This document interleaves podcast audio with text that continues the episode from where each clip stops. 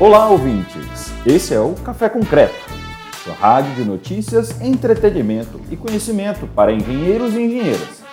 Essa é uma produção Engine, plataforma de educação feita por engenheiros para engenheiros. Esta semana vamos conversar com o engenheiro aeronáutico Igor Pires. Vamos falar um pouco sobre o mercado de aviação civil, também sobre engenharia de petróleo e sobre o concurso da Petrobras, empresa da qual ele faz parte hoje. Vamos falar também sobre carreiras em Y e as diferenças entre carreira 100% técnica e quando essa carreira técnica também passa a trazer elementos de gestão. Convidei o Igor para participar desse momento hoje, agradeço aí a, a presença dele, né? É, o Igor é um cara que, além de um profissional muito, muito forte em muitos campos, né? um cara que entende de aviação civil, um cara que entende de petróleo, um cara que é baterista também, entende música. Então, é, a gente vai olhar essa perspectiva dele como engenheiro que é de um campo. A maioria dos colegas que estão aqui são engenheiros civis, né? É, a, engenharia, a engenharia aeronáutica, que é a formação do Igor, é uma engenharia que ainda é pouco conhecida, né? O Brasil tem um desafio logístico muito grande, né? Em, em falando de. É, a gente é um país com dimensões continentais, né? Então eu quero começar aqui o nosso papo por, por esse campo da aviação, que eu sei que você é um cara que, que gosta e entende muito disso, né? Foi, foi militar, etc. É, e eu estava lembrando aqui com o pessoal que no governo Dilma existiu um, um campo é, de assim, uma proposta de a gente explorar é, aeródromos pequenos, né? É, tinha lá um programa de construir vários aeródromos no Brasil, aí veio crise, etc., acabou o dinheiro, não, foi muito para frente. Nessa ocasião, acho que foi quando se construíram vários aeródromos que hoje têm ali sua aplicação, como Jericoacoara, eu acho que veio dentro desse campo, né? Que até um colega nosso, Felipe Melo, foi um dos projetistas lá desse, desse aeródromo. É, Feira de Santana, lá na Bahia, teve reforma de vários aeródromos e aeroportos. Teve as privatizações depois de alguns aeroportos brasileiros que eram da Infraero, né, como por exemplo o aeroporto de Guarulhos. Opa, caiu aqui meu celular. O aeroporto de Guarulhos, o aeroporto do, de Fortaleza, né, que é onde você, de onde você fala agora. Então, quero começar te perguntando aí, Igor, de uma maneira bem geral, né, como é que você vê, diante, inclusive, do momento que a gente está vivendo, o desenrola. E aí estava comentando também que essa semana a gente tem uma nova companhia aérea, né? Que é a Itapemirim, que era somente rodoviária, né? Tinha uma malha rodoviária bem expressiva e que entrou agora também para a concorrência. Isso é muito bom, porque quando você pega ali mercados mais desenvolvidos de, de, de aviação civil, né? Como os Estados Unidos e na Europa, você tem muitas companhias aéreas. Né? Você tem as low cost, que você viaja baratíssimo, preço de, de ônibus, é, você tem a, e até as companhias grandes aí, né, que também atuam continentalmente, né, tem e o Brasil não, a aviação doméstica no Brasil basicamente era Latam, Gol, e aí depois entrou Azul, agora temos a Itapemirim, mas ainda é pouco, né, para o que o Brasil tem para entregar. Então quero começar por aí. Me conta um pouquinho do que, que você vê aí da, da aviação civil no Brasil. Perfeito, Orlando, meu amigo Piri, é, agradeço aí a, o convite, certo? Mas esse ponto, cara, é muito caro para mim, tá? É muito importante. É, e, e, a, e, quando a gente pensa né, que vai é, decolar um pouquinho mais, infelizmente a gente tem enfrentado algumas crises, né? Então, bem recente aí, você falou muito bem, tinha um, um programa de governos passados só para é, aviação regional. É, eu acho que tinha até, se brincar, tinha alguns subsídios para empresas, salvo engano. E passaram-se alguns anos, o, mercado foi se recuperando. O nosso Ceará aqui, ele emplacou, por exemplo, um hub legal com a Gol, veio com a Latam, é, lançando novos destinos internacionais, inclusive. E o Covid, como assim, eu não, acompanho a aviação há muito tempo, né? Estou com 32 anos, acho que a memória recente é uns últimos 10, 15 anos. O Covid é único, né? Não tem nada que se compare com o Covid aí nesse tempo que eu acompanho, e já me contaram que não tem, o Covid foi único, certo? Assim, grau de ar, sei lá, 99,99, ,99, deixar no chão, né? Da frota é, mundial, pelo menos principalmente de passageiros, é, é algo cara, é, é, bem complicado, assim, as empresas perdendo milhões para manter os aviões e não tinha passageiro, não, tinha, não podia voar. Então, trazendo para o nosso caso aqui, é, posso te dar um exemplo muito caro, assim, ó, é, do Nordeste, né? A aviação regional, por exemplo, Fortaleza, ela não opera com avião menor que 180, 144 lugares. Vai, vamos lá, azul, 130, 130. Sendo que você tem aviões aí nos Estados Unidos de, de, de 10 lugares, de 20 lugares, de 30, de 40 até 100, entendeu? Então isso aí mostra, ou seja, o mix de aeronaves do Brasil é um cartel gigantesco, assim. Airbus e, e, e Boeing e um pouquinho atrás a Embraer, né? Cara, cadê, cadê a aviação turbohélice que voa mais barato, entendeu? Que é segura e, e nós não temos. Então, assim, o Nordeste, o, o, o, o Norte ainda tem por causa das, da dificuldade logística lá. Ou é o aviãozinho lá ou não é nada, né? Mas o Nordeste, que tem um mercado consumidor muito forte, e, e, é, e o próprio Sudeste também deveria ser muito mais forte. Você tem é, cidades icônicas aí do Rio, do Rio de Janeiro, por exemplo, produtoras de petróleo e, e, e começaram a ter voo há pouco tempo, tipo Macaé, Campos. Né? Então, assim, infelizmente, a aviação, principalmente a regional, é muito carente. Nós somos muito carentes, né? Há alguns que dizem o seguinte, é porque não tem demanda. Mas não é. Você observando alguns casos muito pontuais, o que você não tem é iniciativa. E você tem grandes que eventualmente é, sufocam alguns, algumas tentativas de né, empresas pequenas querer, querer fazer alguma coisa. Então, se a empresa é muito pequena, o custo acaba sendo muito alto para o passageiro e aí não fomenta muita coisa diferente ou então falta um mix bem melhor de aeronaves para isso, nós não temos, certo? É, por exemplo, Juazeiro, hoje, Fortaleza Juazeiro, não tem voo, cara, direto. É, quem é aqui do Ceará sabe o drama que é pegar 10 horas numa BR-116 e nós já tivemos aqui 500 assentos por dia, só de ida, né? Na, com a Avianca, com a, com a Avianca nós tínhamos. Então, e o Covid veio piorar, então a gente vai demorar lá, uns quatro anos aí para voltar a algo pré-Covid, talvez. Bem, bem triste. É. E indo aí para um campo, eu quero começar nesse campo da aeronáutica, é, Igor, porque justamente eu acho que é um.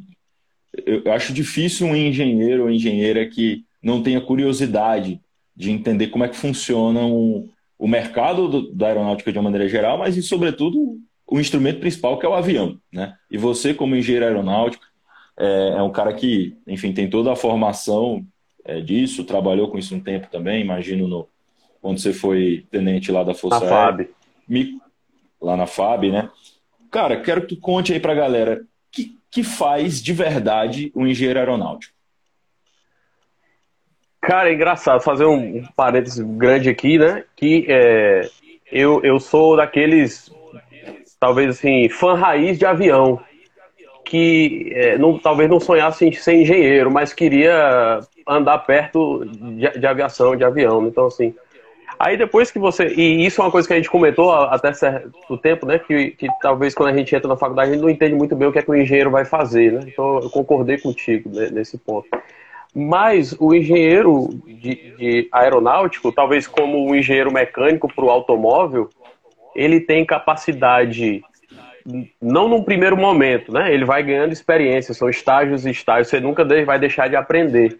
Mas ele vai ganhando na faculdade e depois no mercado de trabalho bagagem para projetar um avião, para projetar o motor do avião, toda a parte de estruturas, com a ajuda de, de engenheiros eletrônicos, de computação, a eletrônica embarcada, que hoje um dos itens mais caros, né?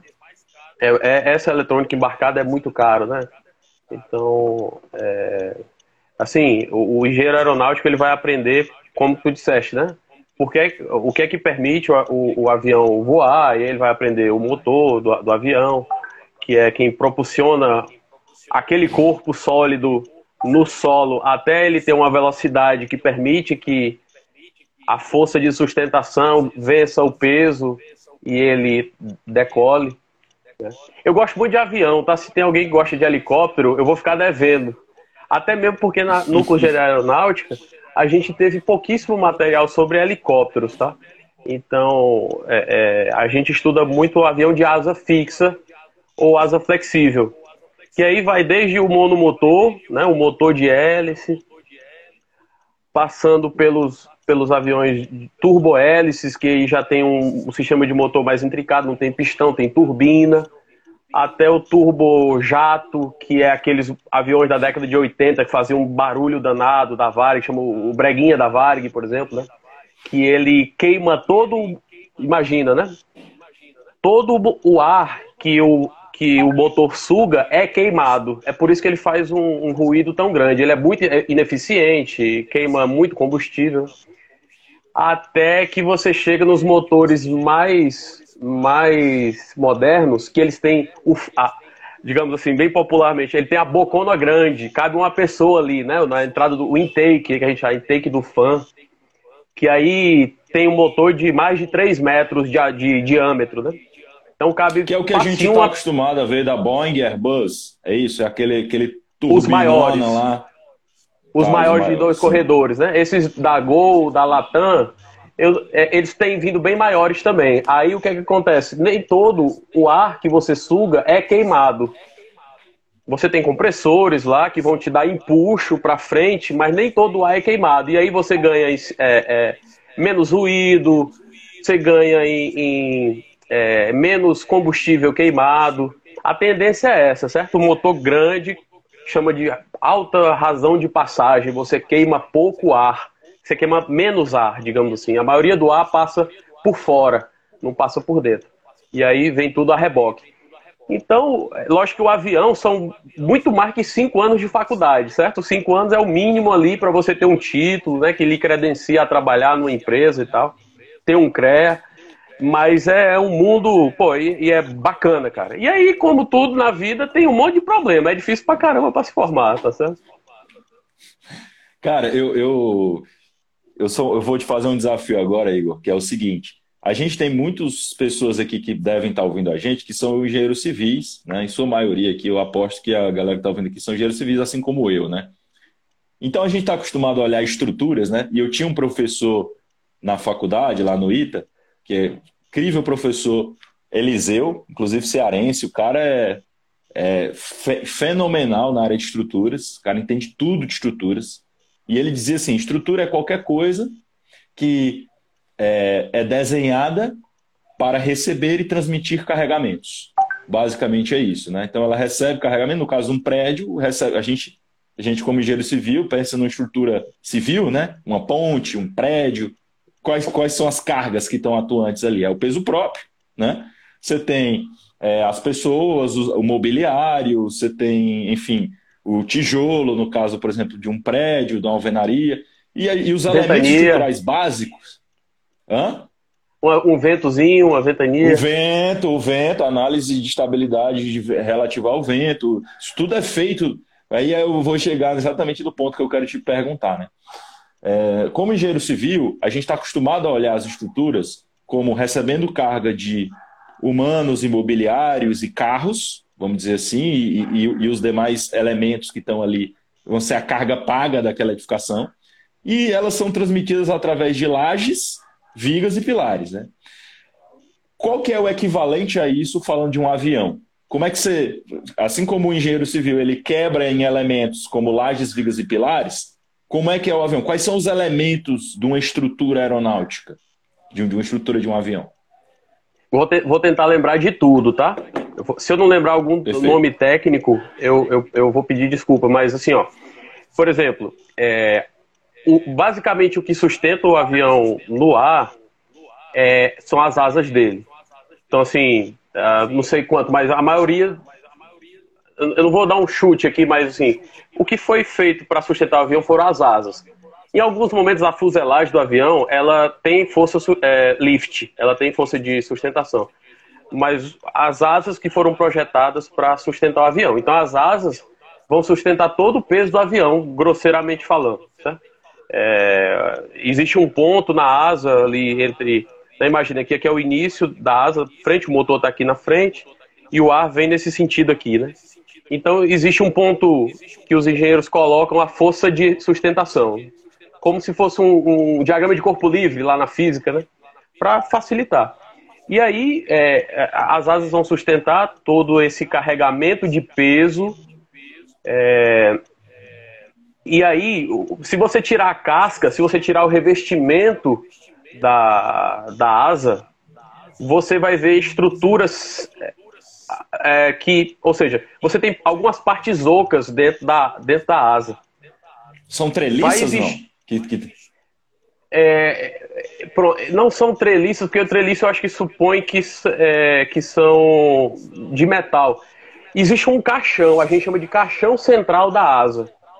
É um, é um, é um paralelepípedo que, vai, que ele vai afinando, porque você perceba que a asa ela vai afinando. Na raiz ali, junto à fuselagem, você tem alguns metros, e na ponta da asa desses aviões mais modernos, você, você, seja, você fala em afilamento. A ponta da asa ela vai diminuindo. Então existe um caixão central, que é um, um, um paralelepípedo mesmo, de, de aço, certo? Acho que a maioria é aço, aço carbono. E por dentro daquele e, e da, por dentro daquele caixão central, para dar a forma aerodinâmica da asa, a gente chama de vários peixinhos. Eu não sei se você já viu. É, aí vai me faltar o nome, eu não sei se é esses que são as longarinas, tá, cara? Me perdoa. Mas existem vários perfis paralelos à, à, à fuselagem que dão formato da, da fuselagem. Então, basicamente, existe esse caixão central e periodicamente e espaçados da raiz até a ponta, você vai ter esses perfis que que dão o formato aerodinâmico da asa. Então, esse lift é sustentado por esse caixão central, essencialmente, e esses, e esses perfis aerodinâmicos que dão o formato da asa. O que é que sustenta a, a, a fuselagem? A fuselagem, basicamente, é uma, é, um, é uma folha plana que você enrola em formato de. Você pega uma folha de caderno e enrola, ela vira um cilindro. Então, você quando entra no avião ali, está entre a escada e, e o primeiro pé para dentro do avião, você vê a aeromoça, dá boa noite para ela, se você olhar para o perfil, o perfil ali do metal, ele é extremamente delgado. Então, há de supor que você tem estruturas longitudinais, ou seja, desde o bico ali, né, desde... Você chama de, de seção, né, são várias seções a fuselagem ela é, essencialmente ela é de, de, diâmetro constante, desde ali do início até o fim. Lá no fim, na cauda, ele estreita um pouquinho para acabar, para finalizar a, a fuselagem. Aí você vai ter tanto estruturas, anéis, que vão sustentar essa tua folha cilíndrica, que é a fuselagem, ou seja, é, é concêntricas com esse cilindro, e você tem várias, e aí talvez sejam as, as treliças, ou seja, estruturas eh, em forma de fio, vamos grosseiramente falando, tá? Desde o início até o fim. Então, o intricado estrutural que recebe o carregamento é bem grande. Então, você tem aí análogos de, de é, sei lá, da, da, viga, do pilar, tá? Que é a essência do, do, da estrutura do avião. Então, a asa são esses caixões centrais e esses perfis, eu acho que o nome é longarina, e a fuselagem é essa folha plana que você conforma no formato cilíndrico. E aí vão, vem vários anéis reforçadores ao longo dela. E longitudinalmente esses, essa estrutura em forma como se fosse uma, uma mangueira de aço aí para reforçar, entendeu? É um intricado bem legal. A gente não vê nada disso, infelizmente. Mas é uma aula de estruturas. Muito bom, muito bom, Igor. Cara, é, inclusive já vou deixar aqui o spoiler, na semana que vem a gente vai receber também outro engenheiro aeronáutico aqui, Olaf Palmer, que o Igor conhece também, engenheiro da, da Embraer, engenheiro sênior lá da Embraer, ele vai entrar em mais detalhes com a gente aí falando mais de carregamentos, porque ele é especialista em carregamentos, como que você analisa ah, o carregamento é. que vai no, no, no aeronave, né? É. Mas, Igor, passando a bola aqui para outro tema que a gente, que acho que é um tema bem legal da gente tratar, é que hoje você não, não atua mais diretamente né, com aeronáutica, né? Você não mexe com avião, você mexe com petróleo. Né? Hoje você é engenheiro de petróleo, né? E da Petrobras, fez mestrado nisso, né, e tal. Queria que tu contasse aqui um pouco para o pessoal, pode ser que alguém que esteja escutando a gente agora ou que venha escutar depois, que a gente vai transformar isso aqui no nosso podcast. É... Qual é, primeiro, como é que foi a tua preparação para passar no concurso da Petrobras, que é um concurso difícil, né? De, de, de passar, muito concorrido, são poucas vagas, etc. E, e depois, como é que é a tua vida hoje? O que, que tu faz de verdade, assim, em termos bem gerais? Eu sei que tem muita coisa aí que é segurança, que tem segredo industrial, etc. Você não vai contar detalhes, mas o que, que é, em, em geral, o teu trabalho do dia a dia? É, Orlando, é, é, é, interessante porque quando eu comecei a. Quando eu primeira vez pensei profissionalmente na Petrobras, eu estava na terceira, no terceiro ano lá do ITA e a turma, duas, dois anos na, nossa, na minha frente, né?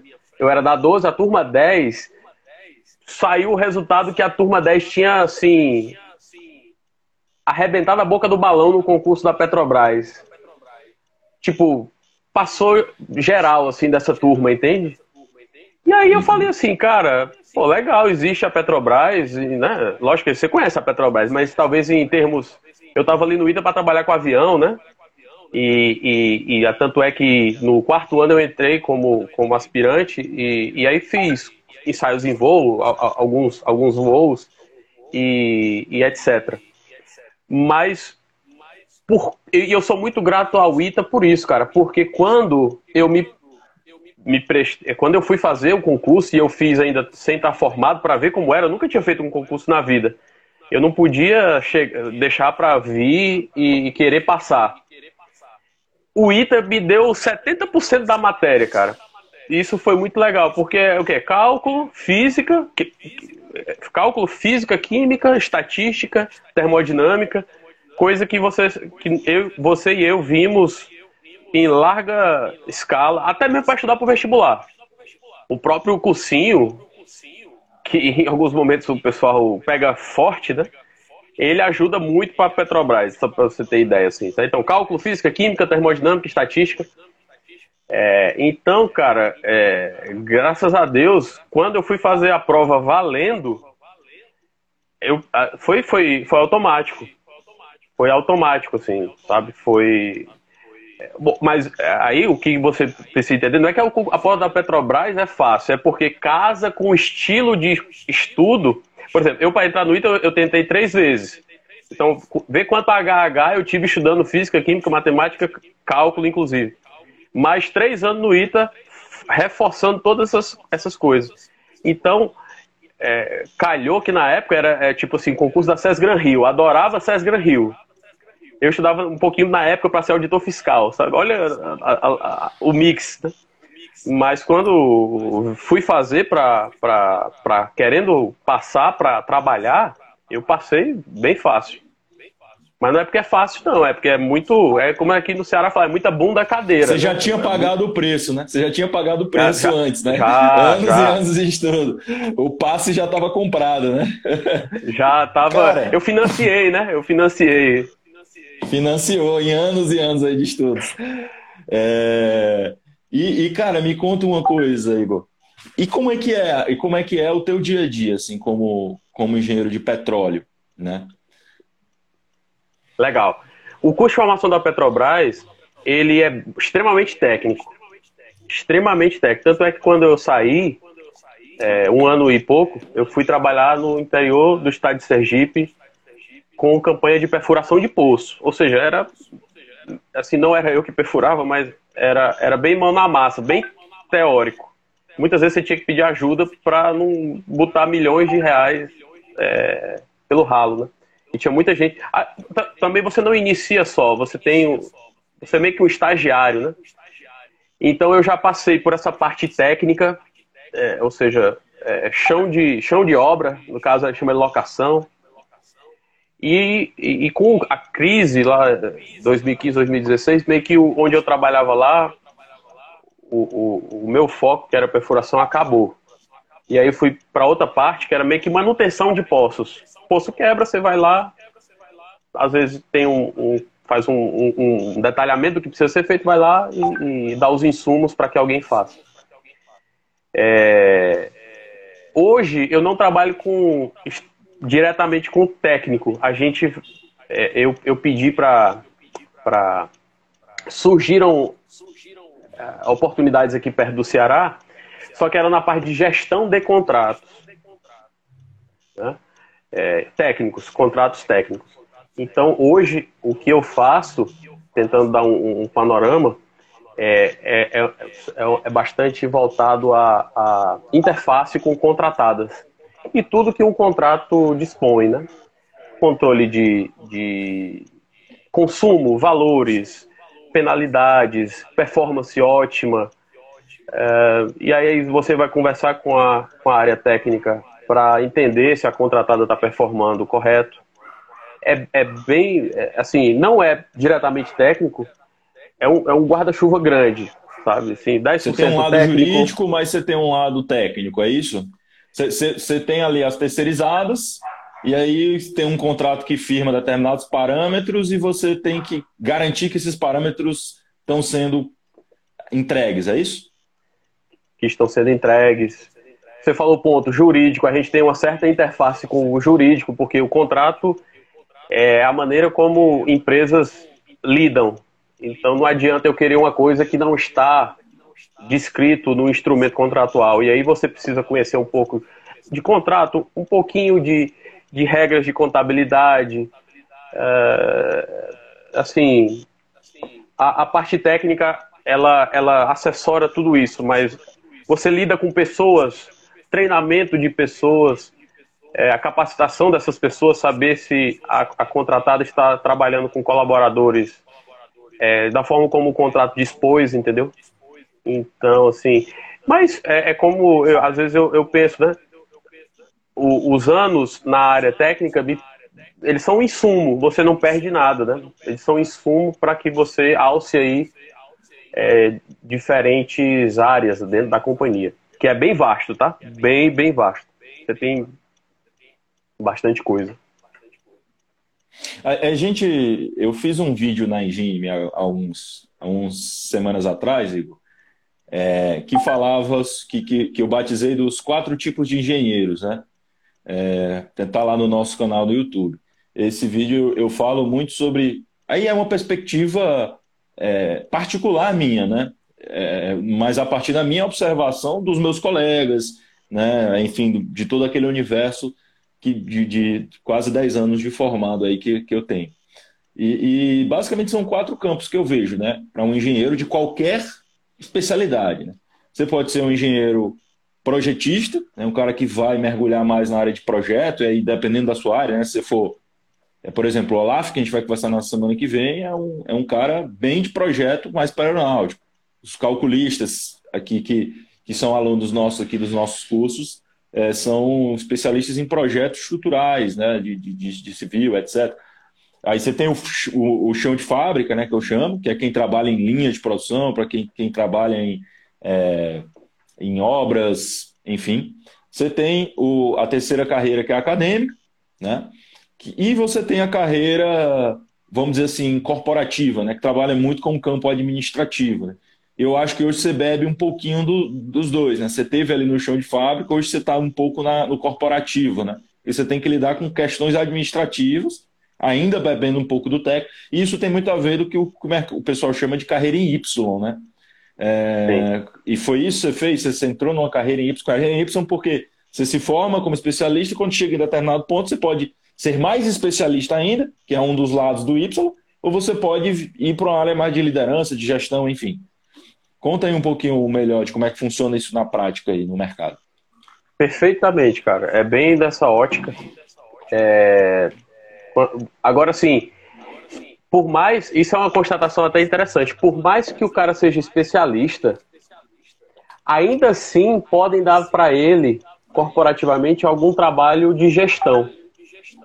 O cara, é, o cara, é, o cara projeta, imagina, hoje a, é, o pré-sal é, perfura a 5 mil metros, assim, lâminas d'água de 2 mil metros de, só para chegar no, no leito marinho, por exemplo.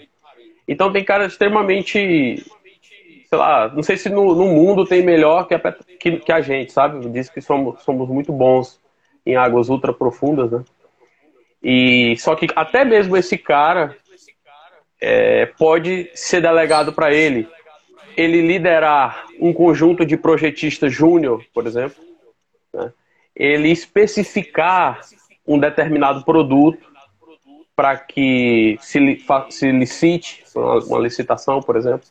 Então, assim, o que eu percebo hoje é que, de fato, é, você pode ser o, é, é essa, digamos assim, você é, se forma generalista ali e envereda para o lado técnico. Mas até, até mesmo até sem, sem perceber, você recebe alguma atribuição uh, de gestão, em que você precisa cuidar de, de gente ou cuidar de, de ativos que são importantes, tá? Então, assim, pelo menos na empresa que eu trabalho, essa transversalidade, hum, eu acho que é, é, assim, não é rara. Pelo contrário, sabe? Você tem muita gente com esse perfil é, anfíbio aí, né? Talvez de é, ser um, um, um técnico extremamente capacitado e de vez em quando é, chamar uma reunião com fornecedores, tratar sobre materiais novos, liderar a gente, certo? No meu caso, eu tô na ponta aqui mais de gestão, né? E aí o, o outro lado disso assim, você está na área de gestão, mas quando é, de tempos em tempos você precisa ir ao mercado perguntar se, como a companhia poderia ser melhor atendida. E aí você tem o conhecimento técnico também de dizer, olha, eu preciso de A, preciso de B, preciso de C, preciso de D, que são quesitos técnicos. Então, a, a minha ênfase com certeza é de gestão. Eu sou um gerente de contrato com interfaces técnicas. Então, isso que tu fala é, é, é super verdade. Você tem o projetista que sabe muito, você tem o cara ponta da lança que está lá olha, vamos terminar a obra. É, você tem o, o, o gestor e, e, por aí vai. E de vez em quando essas transversalidades são, à medida que o engenheiro vai amadurecendo, pelo menos é uma percepção natural, ele é naturalmente convocado a assumir, é, até mesmo para aprender mais. O cara que sabe três coisas talvez seja ser mais maduro que o cara que saiba duas coisas. E ele nunca vai abandonar aquilo que ele sabe, ele sempre vai adicionando coisas acima e sendo um melhor engenheiro, assim, sabe? É a minha visão, assim. Muito bom. E isso que você está falando, Igor, para mim tem tudo a ver com o movimento que está acontecendo na educação brasileira desde 2011, né?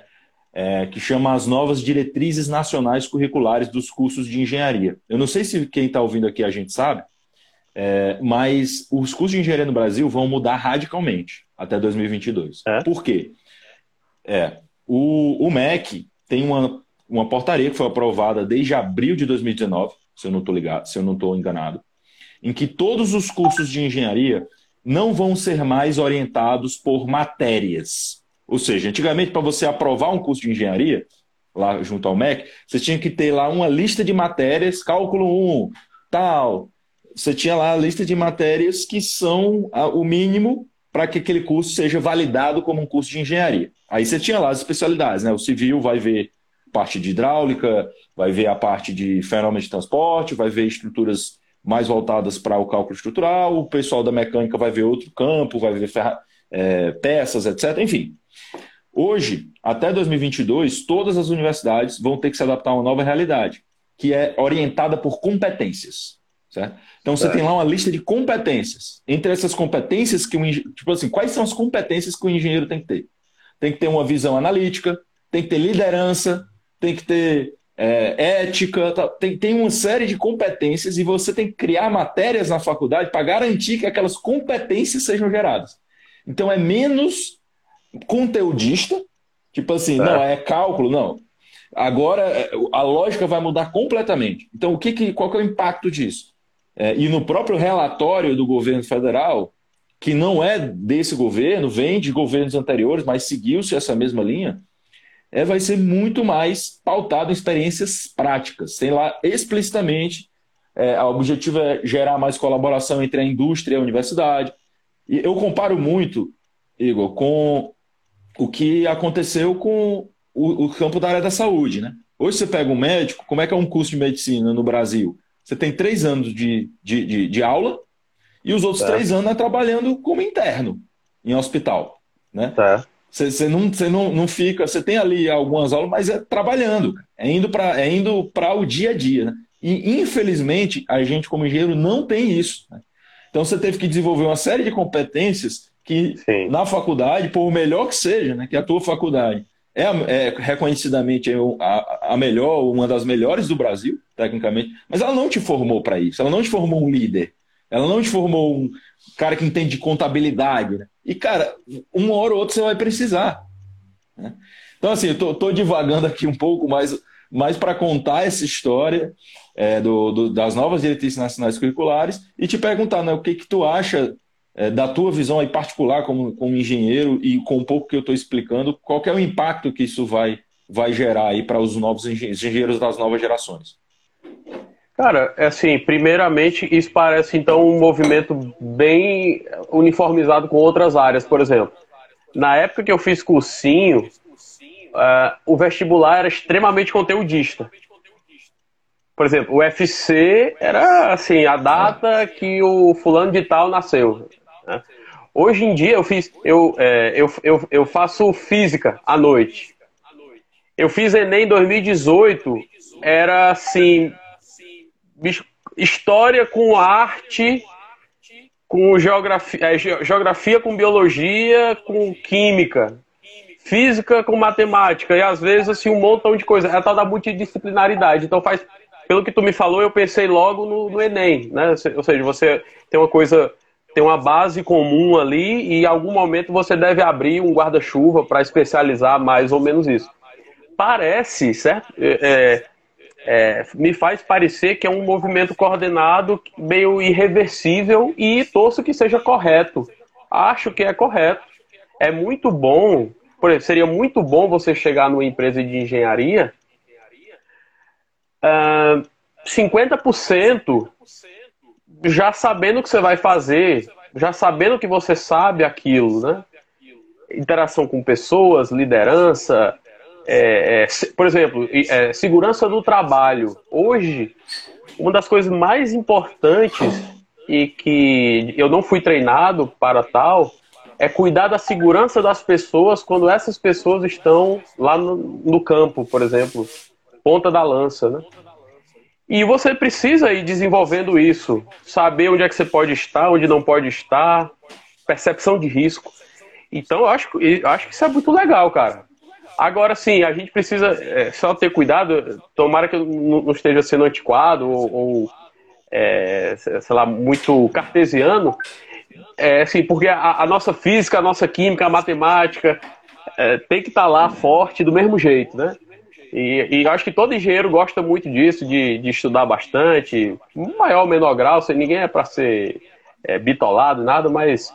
É, então, assim, é, é para resumir, juntando essas duas coisas, e hoje essas competências não estão presentes, eu não vivi essas competências na faculdade, eu acho que são, é, vem muito a, a somar na carreira do engenheiro. Perfeito. Muito legal. Muito bom. É, abraço aí para todo mundo que está aqui com a gente, Fabrinho, Rafael, meu querido Rafael, comentando aqui também. Pessoal, pessoal comentando, o Jário falando, bom, excelente assunto. É, legal. Obrigado, pessoal, por estar aqui acompanhando a gente nessa quinta-feira à noite. Né? A ideia desse papo é um papo mais rápido, então quero já ir aqui fazendo o pouso da aeronave, né? Porque eu sei também que vai ter jogo do Ceará mais tarde, né? 7h15, tem que ganhar hoje, pelo amor de Deus, tem que ganhar hoje. tá certo. E então, cara, quero te agradecer aí, o papo foi muito legal. Acho que esse, esse, essa oportunidade que a gente tem de trazer um pouquinho de, de vivências de outros campos, né, que a gente não está nem imaginando, né? Pô, um engenheiro aeronáutico que trabalha com petróleo hoje é, é legal, porque é, as pessoas, eu mesmo não fazia ideia, apesar de ser teu amigo né, já há muito tempo, a gente conversa, não, não fazia ideia do que, que tu estava fazendo. Então é legal a gente trazer isso para campo e talvez inspirar algumas pessoas a ir ou não por esse caminho. Né? Então eu quero te agradecer e agradecer a todo mundo que esteve com a gente. e te deixo aí o espaço para tu colocar tuas considerações finais. Cara, primeiro lugar, é, parabéns pela tua iniciativa. É muito show trazer, assim, é, são, são discussões que tomara que se tornem cada vez mais comuns, né? Você conversar sobre carreira.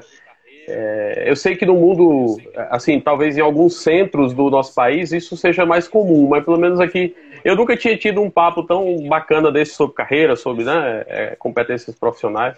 Acho que ajuda muito, inspira pessoas. Parabéns mais uma vez pela tua é, iniciativa, muito legal. Gostei muito do, de alguns vídeos que eu vi teu. E continua, vai firme aí, que é, é, é, bem legal, bem legal mesmo. Agradeço pelo convite, uma honra. E quando der certo, vamos tirar um som, pelo amor de Deus, tirar o atraso de anos aí, né, cara? Botar um rockzinho aí pra cima.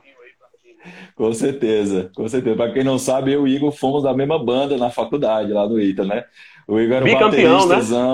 Bicampeão nos concursos bicampeão. lá que a gente fazia na cidade. é isso aí, cara. Prazer, Valeu, cara. Satisfação. Um abraço para todos. Um abraço, abraço pessoal. Obrigado, tchau, tchau. Esse podcast é uma produção de engine.org. A melhor construção é a do seu conhecimento. A trilha é Lingus, de Snarky Puppy.